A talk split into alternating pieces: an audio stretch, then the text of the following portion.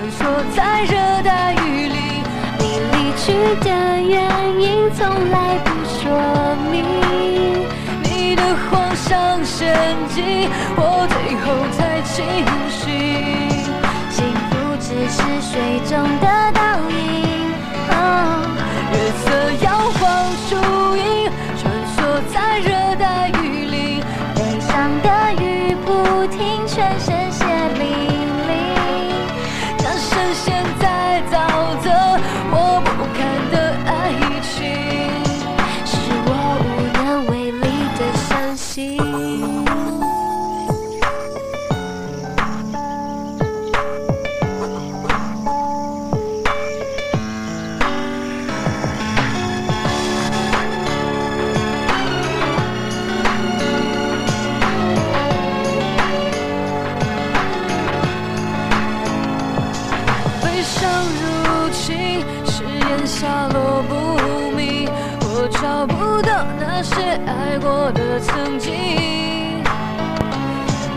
像在寂寞上空盘旋的秃鹰，将我想你啃食干净。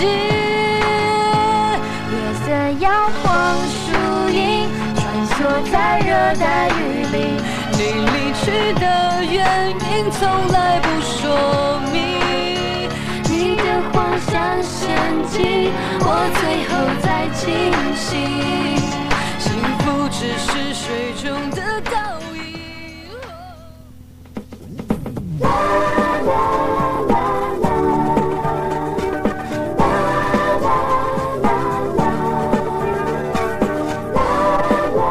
风雨无阻，青春同路。每晚二十一点三十分，天津生活台，我要对你说，中学生热线。我只喜欢你。我只喜欢你，是疯了爱的记忆，没有谁可能代替那种感觉，不言而喻。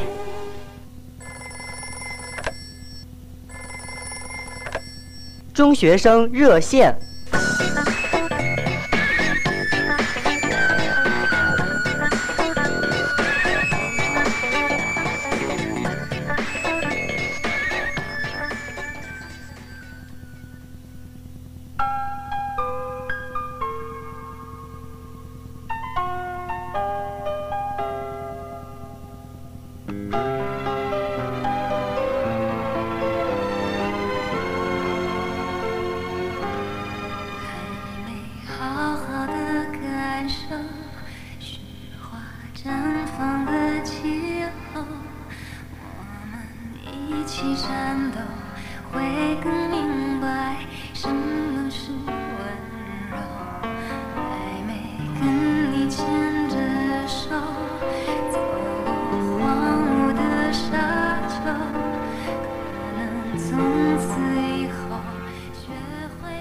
各位中学生朋友，大家好，这里是中学生热线，我是小东。今天送给大家的这首歌来自王菲演唱的《红豆》。从今天开始呢，我知道有很多的中学生朋友就开始了期末考试。趁着大家期末考试的这段时间呢，我们的中学生热线也做了一个小小的调整。怎么讲啊？这个节目常变常新，应该是发展的一个规律。所以在今后的三天时间里呢，你将听到中学生热线由小东为你制作的三期特别节目。今天就是我们的中学生热线第一期亲情篇。在亲情篇里呢，我为大家请到了一位我们节目的老朋友了，而且你每天都能够听到他为我们制作的 jingle。嗨，大家好，我是月莹，还记得我吗？平安夜的那天晚上，我和小东坐在这里，和大家共度了一个美好的半个小时。那么今天，月莹又来了。嗯，那今天呢，我们为大家安排的是亲情篇，将和大家讲述一个跟秋天有关的故事。这是著名的作家史铁生生《秋天的怀念》。那也欢迎同学们在听过月莹和小东给大家讲述这个故事之后呢，拨通我们的热线电话，号码是二三五幺幺三八六。嗯还有一部是二三三七八三八四。那么我们的短信平台也随时为你开通，联通的用户你可以发送到八幺六三二幺零零。好的，休息一下，我们马上开始。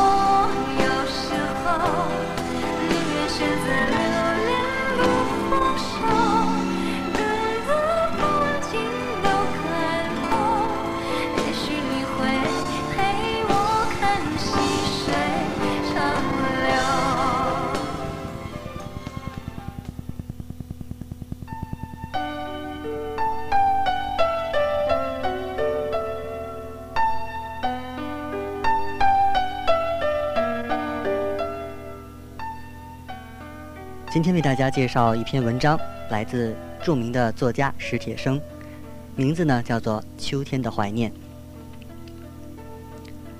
双腿瘫痪后，我的脾气变得暴怒无常。望着望着天上北归的雁阵，我会突然把面前的玻璃砸碎；听着听着李谷一甜美的歌声，我会猛地把手边的东西摔向四周的墙壁。母亲就悄悄地躲出去。在我看不见的地方，偷偷地听着我的动静。当一切恢复沉寂，他又悄悄地进来，眼边红红的，看着我说：“听说北海的花都开了，我推着你出去走走吧。”母亲喜欢花，可自从我的双腿瘫痪后，她侍弄的那些花都死了。我狠命地捶打着这两条恨的腿，说：“不，我不去。”我说：“我活着还有什么意思？”母亲扑过来抓住我的手，忍住了哭声说：“咱们在一起好好的活，好好的活。”可是我却一直都不知道，她的病已经到了内部田地。后来妹妹告诉我，她常常肝疼的整宿整宿，翻来覆去的睡不了觉。那天我又独自坐在屋里。看着窗外的树叶唰唰啦啦的飘落，母亲进来了，挡在窗前。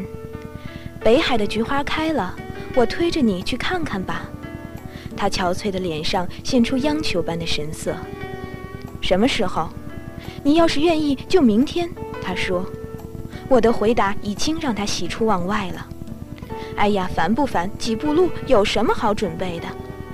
她也笑了。坐在我旁边，絮絮叨叨地说着：“看完菊花，咱们就去仿膳。你小时候最爱吃那儿的豌豆黄，你还记得那回我带你去北海吗？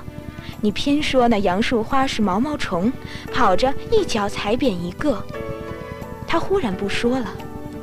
对于“跑”和“踩”一类的字眼儿，他比我还敏感。他又悄悄地出去了。他出去了。就再也没有回来。邻居们把他抬上车的时候，他还在大口大口地吐着鲜血。我没想到他已经病成那样。看着三轮车的远去，也绝没有想到，那竟是永远的诀别。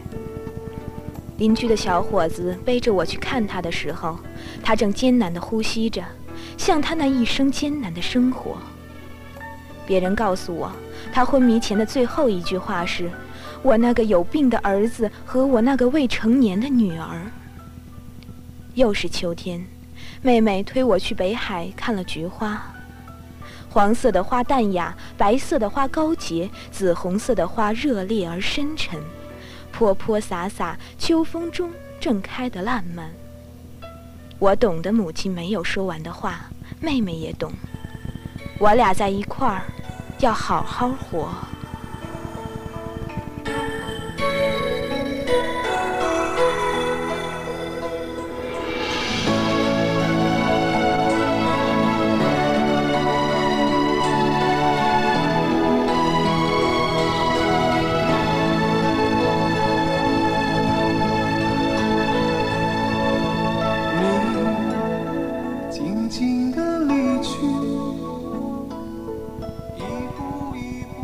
这首熟悉的歌又响起，来自满文军，《懂你》，这是送给母亲最好的一份礼物。刚才给大家介绍的这篇文章来自史铁生，叫做《秋天的怀念》。如果我们收音机前的听众朋友，特别是我们的中学生朋友，听了这个故事以后有什么样的感想，或者你想谈一谈你对亲情的理解，欢迎你和我们取得联系。和我们和我们联系的方式有这样两种，首先就是我们的两部热线电话二三五幺幺三八六和二三三七八三八四，那么我们的短信平台的号码是八八幺六三二幺零零，你可以使用联通的手机为我们和我们发短信。嗯，好的。一年一年，风霜遮盖了笑颜，你寂寞的心，有谁还能够体会？是不是春花去秋来，你的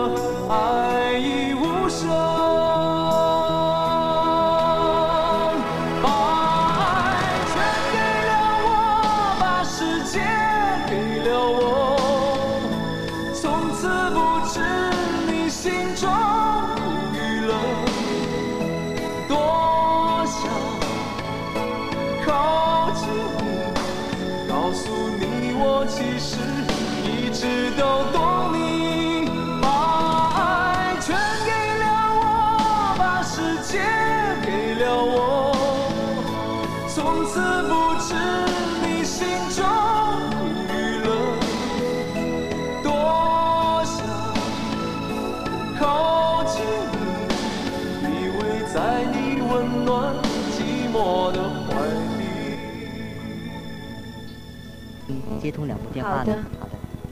喂，一号的朋友你好。你好，喂。喂，这位同学你还在吗？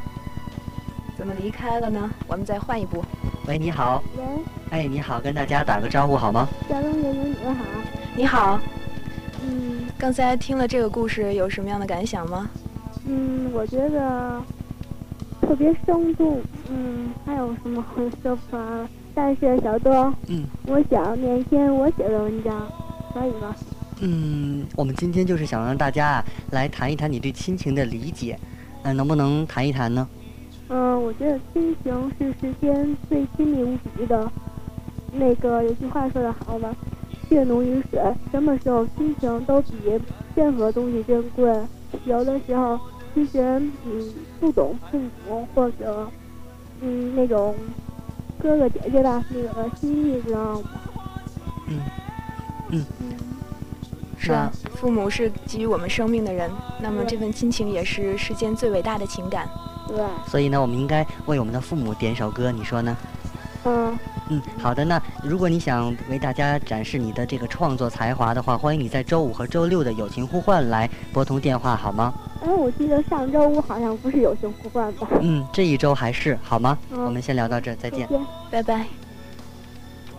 喂，你好，三号的朋友。小东你好，你好，我是张维。哎，你好，嗯，我今天可不可以朗诵一首关于亲情的诗呢？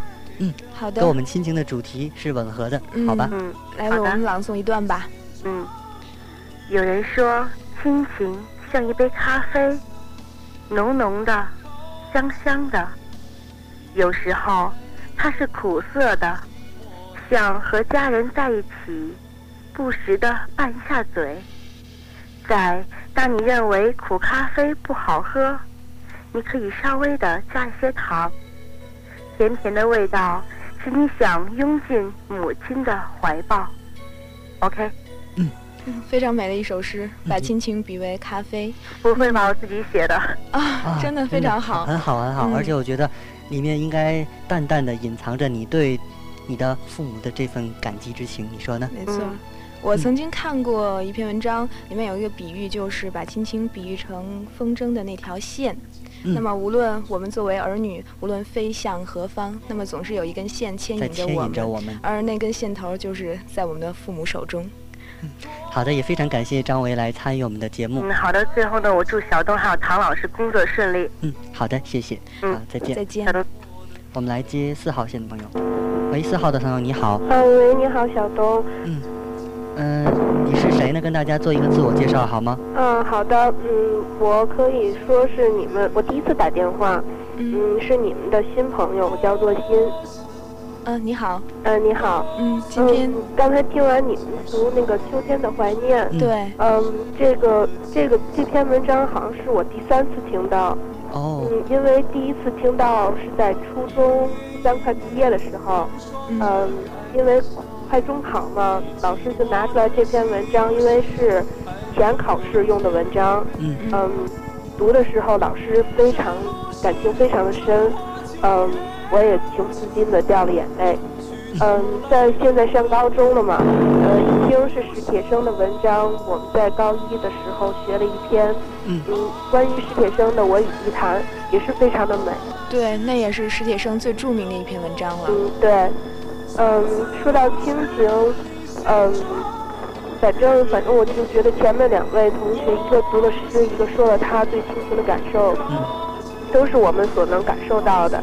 嗯，但是平平时有有有可能对亲情很忽略掉，父母说一些关于自己的什么，嗯，比如说该多多学习一点啊，该呃该刻苦多穿一些点啊，衣服啊都都会那种怎么说，就是对家长有些不太满意吧。嗯，其实我觉得，这个亲情啊，就是融入在我们生活中的点点滴滴当中了。只不过我们平时好像不太注意，但是呢，一旦回过头来去仔细想一想，才发现真的亲情是无处不在的。你说呢？没错嗯，，对，没错。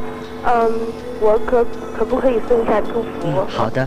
嗯，我想把这首嗯这首歌送给华冠中学高一三班的全体同学，呃，因为期末考了嘛，祝他们有个好成绩。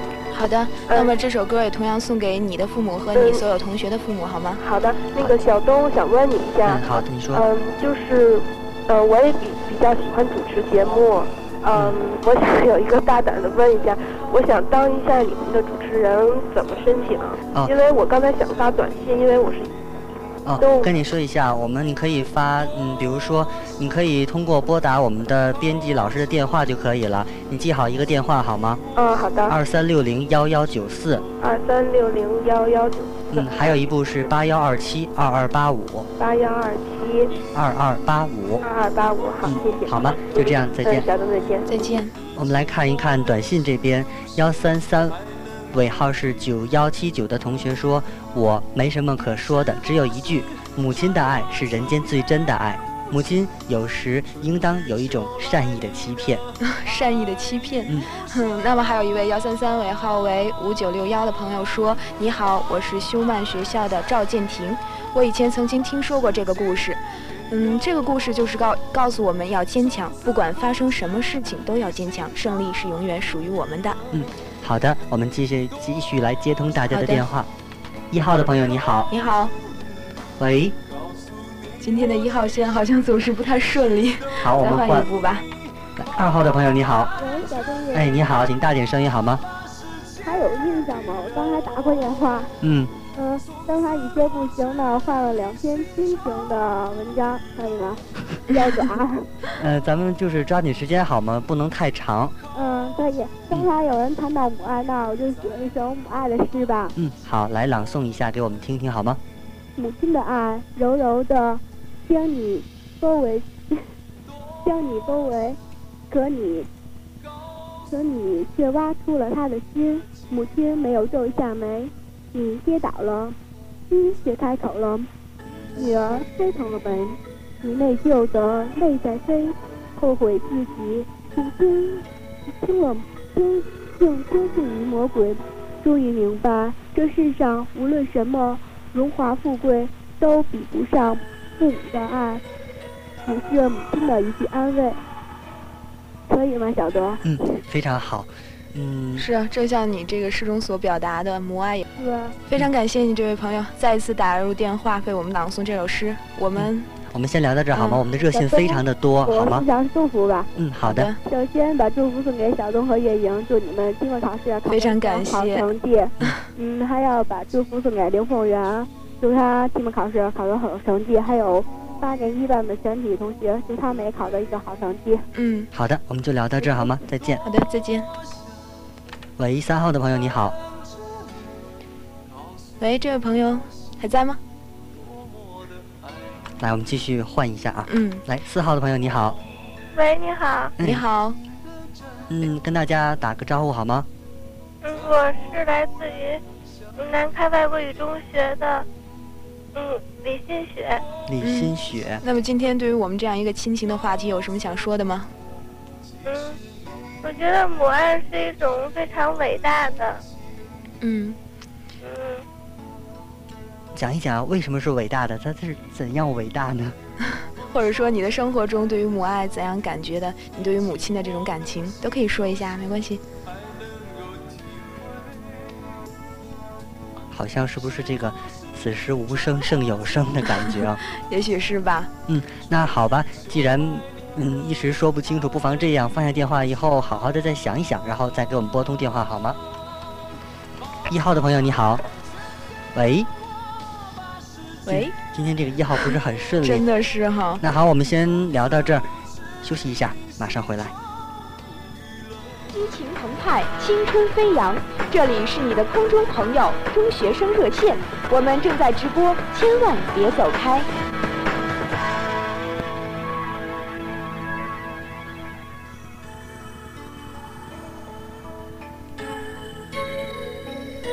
好的，欢迎你回来，这里是中学生热线，我是小东。我是月莹嗯，，今天我们是中学生热线的亲情篇，继续来和你聊一聊亲情的话题。好的，我们来继续接听热线电话。喂，你好，喂，哎，是你的电话。哦，小东、月莹，你们好。你好。嗯，我是刘凤元。嗯，嗯，今天对于亲情的话题，你要说什么呢？嗯，我这也是有一段诗，不过不是我自己写的，但是它给我的感触是很大的。嗯，好，来讲给我们大家听。嗯，母亲是疲惫中的一杯龙井，当你软弱无力时，只需几口就使你神清气爽。母亲是烦恼中的一把古筝，当你意志消沉时，优雅的旋律就使你愁消欲散。嗯，母亲是，嗯、母亲是挫折中的阵阵清风，当你瑟瑟发抖时，贴心的呵护就使你安然入梦。嗯，小东就这样。我觉得把母亲比喻成了很多种的事物，我觉得是非常贴切的，是吧？那也是表达我们心中对母亲的这一份浓浓的爱吧。嗯嗯，我送一份祝福吧。好的，好的，嗯，我嗯把刚才的那首诗和最后一首歌送给我的妈妈。嗯嗯，因为她现在呢，嗯有一点病，嗯，不过我相信什么都会好的。对，一切都会过去的，你说呢？嗯，是的，嗯，好的，也祝在风雨后。对，也祝愿你的母亲早日康复，好吗？谢谢。嗯，好的，我们就聊到这再见。拜拜。一号你好，喂，喂，一号线的朋友，我看以后咱们就不接。一号线了啊。好的，二号的朋友你好，喂，你好，是我吗？是的，没问题，就是你。你好，嘉宾还有主持人。嗯，你好好，呃，我觉得今天就是大家聊的关于亲情的话题呢，大多数都是，嗯，就是赞扬母亲的。嗯，可是我同样，我觉得呢，就是父亲的爱同样对是非常伟大的。对，在我们一嗯，嗯，你说那，个父亲的爱呢，一般都是比较深沉的，嗯不善于就是来表达出来。嗯其实呢，我觉得父亲的爱，往往就是家，也是就是支撑这个家的一颗，怎么说一颗顶梁柱，顶梁柱吧。没错。嗯，我知道一个故事，不知道现在就是一个很小的故事，不知道是否还有时间可以讲。嗯，可以，就是说，一个孩子就是他摔倒了，腿部流血了，他同学呢，买给他送到那个家门口的时候呢，嗯他父亲出来，他父亲看到这个情景没有说什么，然后就说下次小心点儿。当时这孩子非常伤心，就认为他的父亲一点儿也不关心他，嗯是。可是这时他同学安慰他：“你别担心，你的父亲同样关关心你，只是呢表现在一个很细微的爱小的爱的细节里吧。嗯就是嗯，于是呢，当那个父亲走过去，他走那胡同拐弯的转弯的时候呢，他回头看一眼他的儿子，嗯然后呢，说明这个细节就是这个很小的转弯处的回头。嗯觉得这个故事非常好，就是也是说明父亲的爱。没所以我错。想把这个故事告诉给大家。嗯，可能相比之下呢，母爱是大家经常会提到的，父亲的爱其实有的时候是那种，嗯、在无声处却是有一种很巨大的声响，在给我们的心灵一种震撼。你说呢？没错，因为父母亲所处的位置可能也不同，因此表达的方式也会不一样吧。嗯，好吧非常，感谢我们。这样送的故事一份祝福，嗯，吗好的，嗯，我们学校是明天期末考试，我希望呢，就是所有的我的朋友，明天你在明天的期末考试当中呢，都能取得好成绩。好的，我们就聊到这儿了，再见。嗯，再。见。短信平台也很热闹，幺三幺喂，他给我们发来短信说，嗯，他说：“小东嘉宾你们好，我想史铁生的那种感受是我们所想象不到的。我要送一份祝福给小美、白鱼、把马世双、董军、韩旭、高福勇、于洋、张亮、董帅、文天等等这些同学。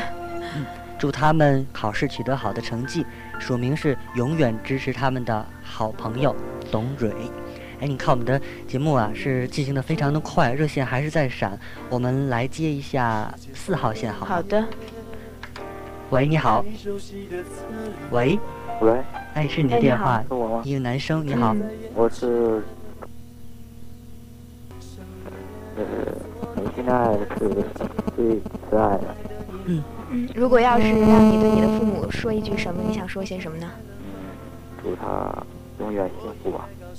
嗯好的，很简单的一句祝福，却蕴含着作为儿女对于父母无尽的爱意，你说呢？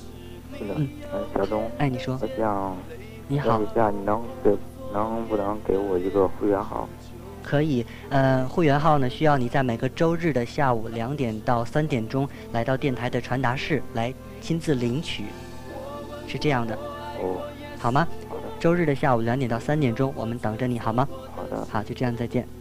看我们的热线啊，还在闪动，我觉得不能再接通了。嗯嗯，也非常感谢同学们今天对于我们这个话题的支持，这种踊跃的参与。有机会我们可以再继续这个话嗯题。，借着这点时间，我想听听月莹你对于这个亲情的看法。嗯，我想呢，三十分钟的节目肯定是时间非常短，不能够诠释我们心中这样一份深深的、浓浓的亲情。那么，不妨这样，听完我们的节目之后，为你的父母、为你的家人泡上一杯茶，然后送到他们面前，对他们说一句“我爱你没错，可以说，让我们用行动来表达对于父母的这份爱，来表达我们对亲情的诠释”。。是。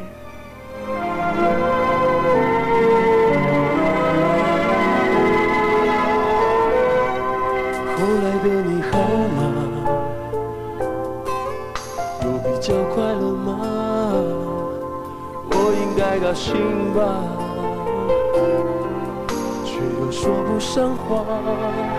我们是两条平行线，再没有任何交叉点，只留下心酸的感觉。当爱是仓促的句点，你曾是我吻过，我过却错过的情人，这样太残忍。关于母爱、关于亲情的话题呢，我们有这样一段文字送给大家。嗯，有一位母亲这样说：“孩子，我能为你做很多，因为我爱你。但是你要明白，即使我愿意永远和你在一起，也还是要由你自己做出那些重要的决定。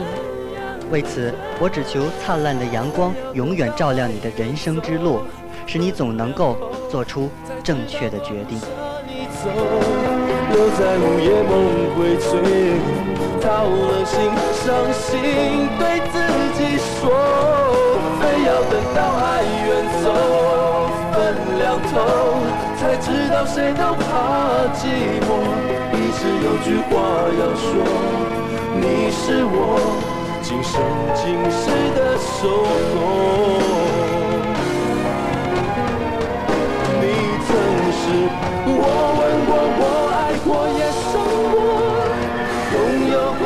错过的情人，这样太残忍。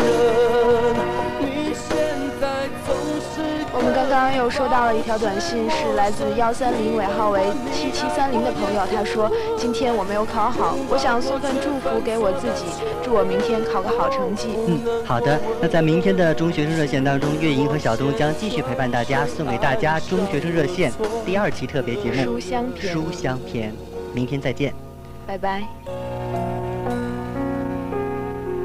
脸上一个人。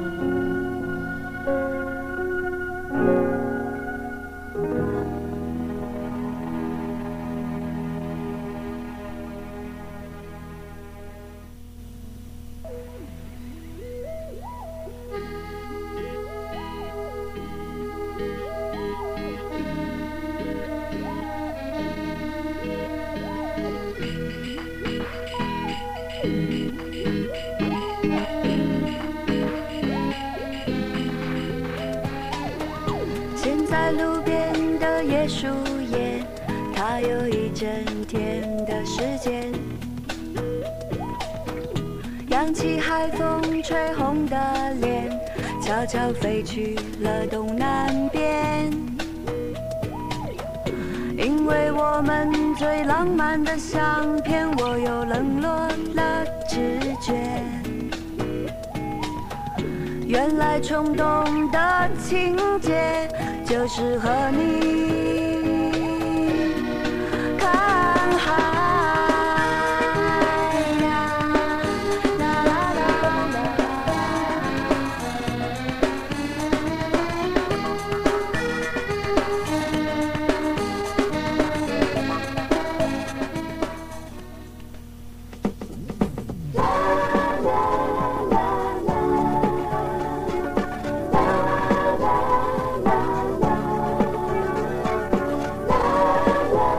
风雨无阻，青春同路。每晚二十一点三十分，天津生活台，我要对你说，中学生热线。我只喜欢你。我只喜欢你，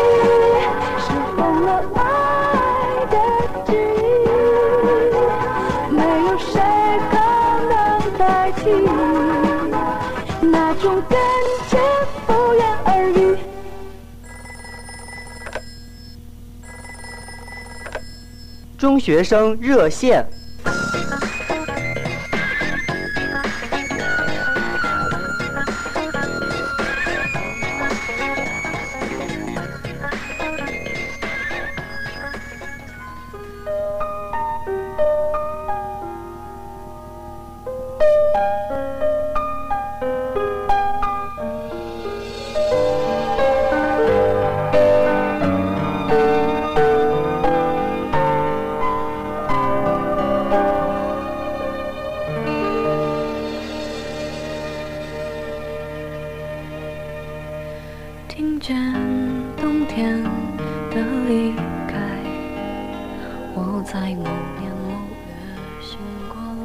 位中学生朋友，大家好，我是小东，欢迎你收听今天晚上的中学生热线特别节目《书香篇》。大家好，我是月莹。今天我们两个人又坐在这里了，我们为大家带来的是中学生热线的特别节目。那在今天节目的开始呢，月莹和小东要告诉大家一条好消息。嗯，那特别呢是我们的初三毕业班和高三毕业班的同学们。大家都知道啊，再有不到半年的时间呢，你们就将面临着中考和高考了。那你认为你是不是有缺陷和不足呢？我们的中学生热线栏目呢，希望能够助同学们一臂之力。我们将在三月初开办初三和高三毕业班的考前强化班。嗯，那么我们的强化班教师也全部由曾经在电台主持过名师指导栏目的南开、耀华、新华等名校名师任教，为你进行梳理、串讲和点播，让同学们有效地提高考试成绩，从而让你考上理想的高中和大学。开设的科目有数学、英语、语文、物理、化学、生物综合。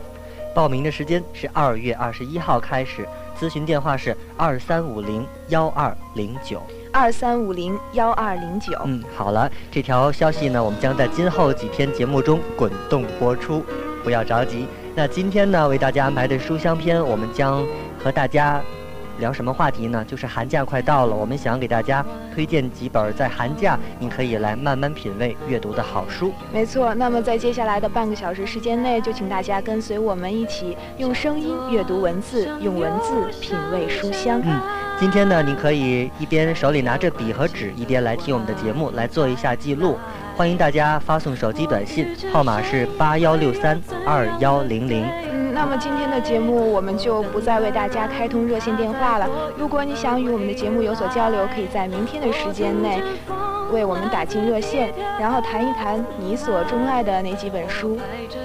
好了，就先聊到这，稍后就开始我们今天中学生热线特别节目《书香篇》。我往前飞，飞过一片时间海，我们也曾在爱情里受伤害。我看着路，梦的入口有点窄，我遇见你是最美丽的意外。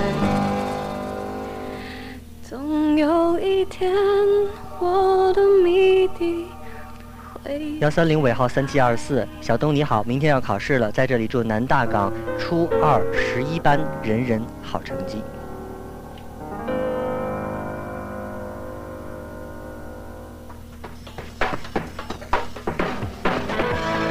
激情澎湃，青春飞扬。这里是你的空中朋友中学生热线，我们正在直播，千万别走开。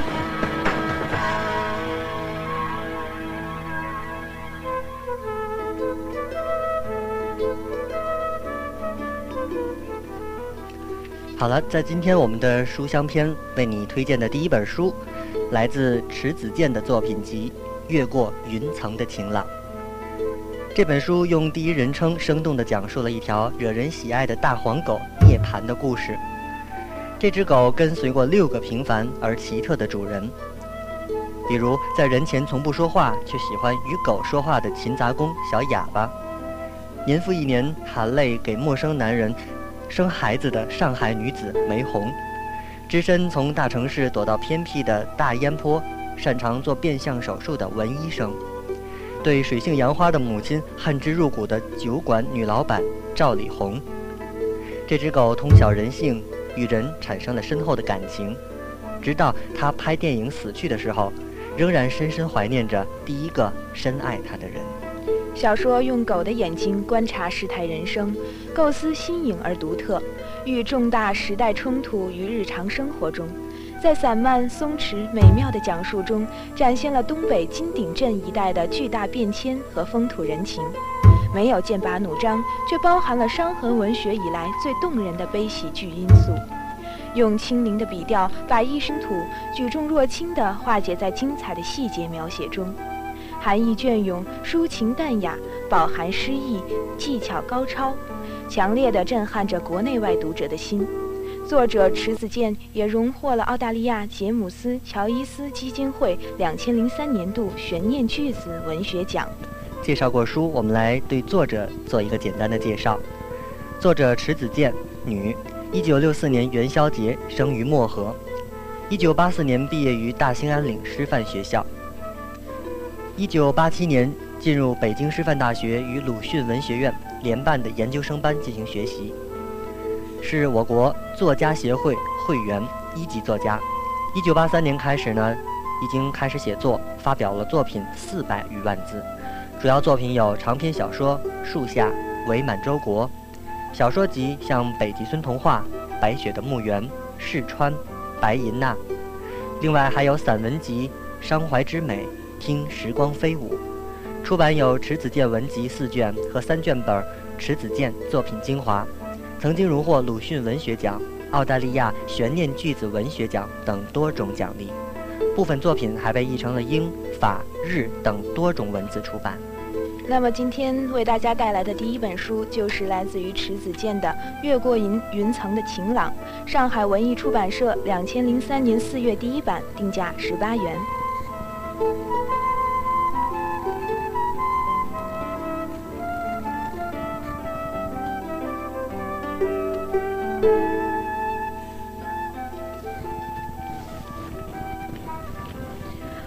为大家带来的第二第二本书是张曼娟的《百年相思》。曾荣获台湾散文奖第一名的美丽才女张曼娟，是一位爱的诠释家。她通过各种人间情爱，表达人的所有生命情态。在这本《百年相思》中，她以微妙的感觉、清新的笔触、灵动的文字和典雅的风格，触发我们对青春和爱的最遥远而真实的记忆。从而让你一发而不可收拾地陷入它的柔美之域。在这二十八篇散文当中，我们看见知性和感性两根藤蔓，沿着生命的大树缓缓地蔓延；看见子夜的河流和连绵的山脉；看见了古典的情怀在吹弹可破的细腻文字中沉淀；也看见了一颗在时光中千回百转却依然不改初衷的女人之心。下面一段文字来自于张曼娟为这本《百年相思》所做的自序。许多人是从《百年相思》开始阅读我的创作的，虽然在那之前我已经是所谓的畅销书作者，这本书却自有一种无法被界定与规范的魅力。那一年，小脚外婆送小女儿离乡时，并不知道这就是一生一世的隔绝；童年的母亲也不知道，她跑得好快好快，跑出了围墙，奔向外面辽阔的世界。追不上的外婆只好扶住墙，尽力地跳着小女儿摇摇的身影。这样眺望的姿势终其一生。外婆过世了，只留下这将颓稳颓的墙垛。我在墙边停住，触摸它的肌理，这墙似乎还有着等待的温度。回到台湾，我在报纸上连载了《返乡一月记》，就命名为《百年相思》。这本书里的第四卷便是当时的一些篇章，像是那堵墙似的，在黄昏阴晴的空气里，试图留下一点温暖，给人以感应。十几年过去了，回头再读这些篇章，竟有些恍然的迷离感受，仿佛我曾在这里停顿过，执迷过，感伤过。然而跨越过后，那是一生生命转弯的地方，转弯的速度与弧度，都需要小心拿捏。而我毕竟安然度过，转弯之后，常常忍不住要赞叹起来：“啊，真美！”希望每个人在生命转弯的地方都能够勇敢无惧，微笑以赴，然后对着意想不到的风景赞叹道：“啊，真美！”刚才为您推荐的这第二缕书香，来自张曼娟的作品集《百年相思》，文汇出版社二零零三年八月第一版，定价。十八元。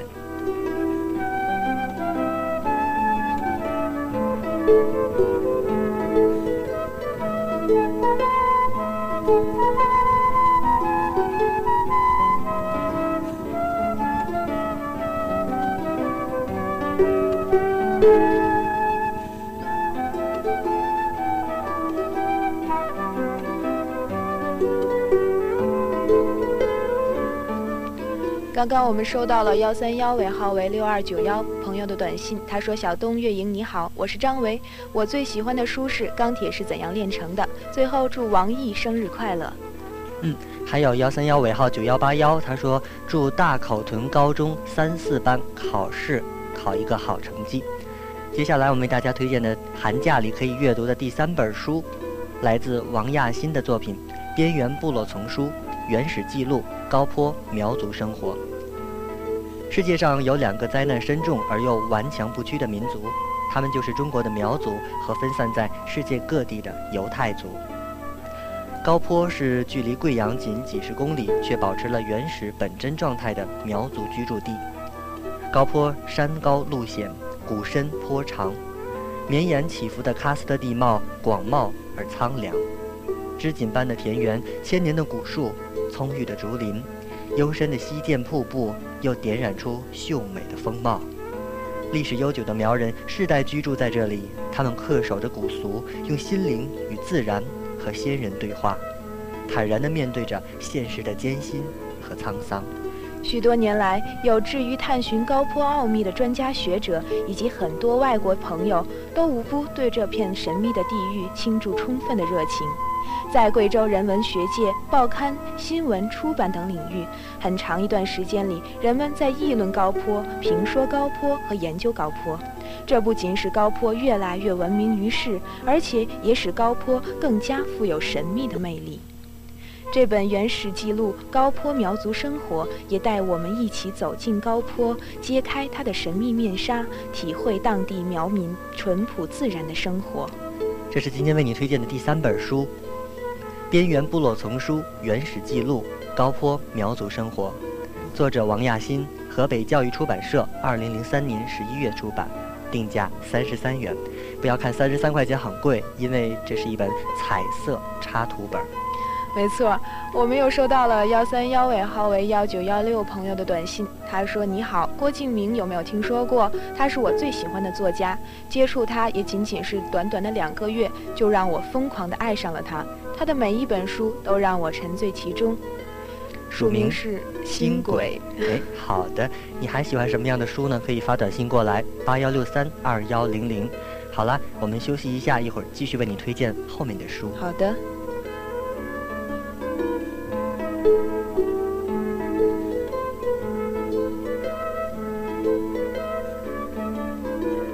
欢迎你回来，这里是中学生热线特别节目《书香篇》，继续为你推荐寒假期间你可以阅读的好书。接下来的这本是一本校园文学，叫做《青春泪流满面》。大学里孕育着广博的生机，一万个人就会有一万种梦想，他们如一锅开水里的气泡一样，在这短短的四年里挣扎、膨胀，直到破灭。从某种意义上来说，这篇小说的绝大部分都是根据一些真实事件而写成的。以往的校园文学大多描写的事物带有过多的浪漫主义色彩，纯真而美丽。作者自言也很想追求这样的幻想，然而事实却并非如此。现实总是太残酷。作者想把所接触、所了解的大学时代尽量客观地展现出来，有些东西就不得不去面对。虽然很痛心，却也无可奈何。青春泪流满面，讲述了一个有一些悲情色彩的现代都市校园文学。故事描述了大学生冷泉是一个校园中的风云人物，他承包经营着学校的计算机房，在囊中羞涩的学生中拥有了经济上的优越感。同时，为了达到经营的目的，他在学校中编制了一个人际网，并且凭着这个网络的关系，虽然平时不学无术。在大四的时候，仍然被列入了保研的名单。此外，他还有一个正直、善良、漂亮、纯情的女友。尽管他对自己的所作所为充满不屑，依然留恋年少的纯洁。另一方面，他又认为这种成长中的转变理所应当，是立足于现代社会的必要手段。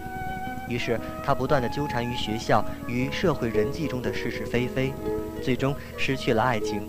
同时被对手设计陷害，在临毕业前被开除学籍。故事有些沉重，也有些悲剧色彩，同时表现了一代青年大学生的走在成长边缘、面对人生选择的痛苦与茫然。在网络连载时，以其真实性获得了大量的拥趸，可谓另一个角度的成长文学。嗯，这是来自吴雨人的作品《青春泪流满面》。京华出版社二零零三年十月第一版，定价十六元。那么我们刚刚收到了幺三幺尾号为七九幺五朋友的短信，他说：“为什么不介绍刘墉的书呢？”嗯，那么刘墉的书也是非常的经典，但是我们您看过哪些呢？嗯，比如他的肯定自己、超越自己那一系列，还有银窗小雨啊。我比较喜欢就是刘墉的，你像我不是教你诈，还有冷眼看人生，这种可能看过之后，你突然觉得没有什么，但是你是越回味这个书里面的文字啊，你觉得它是越有味道，是这样。好了，我们不多说，今天还有最后一部经典作品要推荐给大家，这就是来自弗兰西斯·培根的作品《人生论》。历史上呢，确实有垂之不朽的书籍，而弗兰西斯·培根的这本《人生论》呢，是必然在这里面的。四百年来，他已经被几乎所有人类的语言翻译过，他的格言足以永为垂范了。《人生论》是英国学者培根留给世人的一部杰作，也是英国散文的代表作了。这本书中呢，也是中英文的对照本，而且中文的译本呢，是国内流传非常广泛的核心的翻译本。全书有五十八篇短文，探讨了包括哲学、伦理学、做官秘诀、处世之道、治家准则、对艺术和大自然的欣赏等方面的问题，充分显示了英国人特有的睿智、敦厚和既严谨又富有想象力的审美情趣。那么，这本《人生论》凝聚了培根的人生经验与智慧，表达了文艺复兴以后欧洲古典人文主义者的价值观念和政治理想。诗人雪莱曾这样赞叹培根的这部散文集：他的文章有一种优美而庄严的韵律，给感情以动人的美感，他的论述中有超人的智慧和哲学，给理智以深刻的启迪。接下来，我们就来简单介绍一下作者。作者是 Francis Bacon，弗兰西斯·培根，生于1561年，于1916年去世。他是英国著名的唯物主义哲学家，近代实验科学的创始人。在文艺复兴时期的巨人中呢，被尊称为哲学史和科学史上划时代的人物。同时呢，被马克思誉为英国唯物主义和整个现代实验科学的真正始祖。最后为大家带来的这本中英文中英文对照版《人生论》，作者英国弗兰西斯·培根，译者何欣，中国友谊出版公司，两千零三年十月第一版，定价二十二元。好了，这就是我们今天中学生热线为你推荐的五本书，不知道你记住了吗？等到放假的时候，不妨找来读一读吧。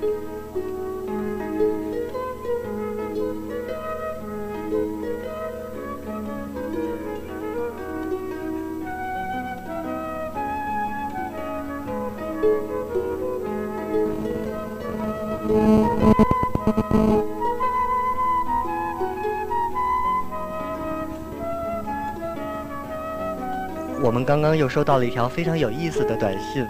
嗯，是幺三三尾号为七九六七的朋友，他说我在读文献分类学，定价十八元。他问月莹，你读过吗？哎，巧了，我当然读过。月莹的专业好像跟这个分类啊、文献的整理方面有一定的关系，是吧？没错，而且明天我们要考的科目就是文献分类学。哎，这是不是我们的朋友呢？我想这应该是我的同学，他正在苦读这门课。嗯，好了，看一下时间吧，真的是今天不知不觉中一边推荐书籍，好像时间就这样匆匆的流逝了。没错，好书也是非常的多，我们半个小时短短的时间肯定为大家介绍不完。嗯，那么也希望明天你能够打进热线。介绍一下你所喜欢喜欢的书籍。嗯，让我们一起用声音阅读文字，用文字品味书香。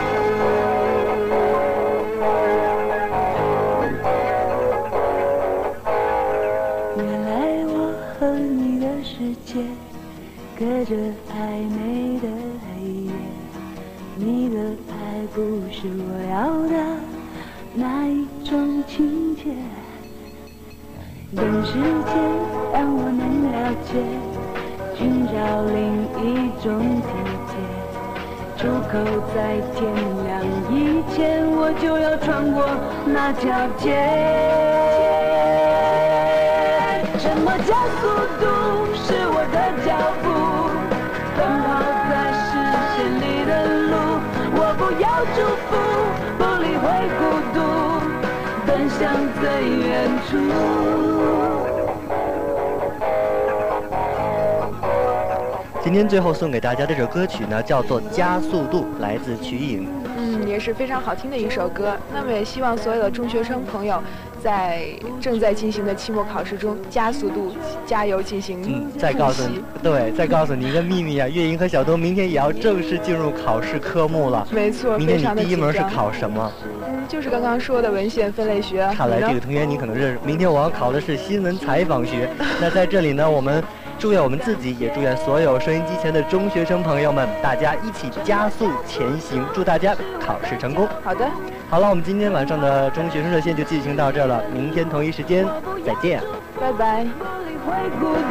奔向最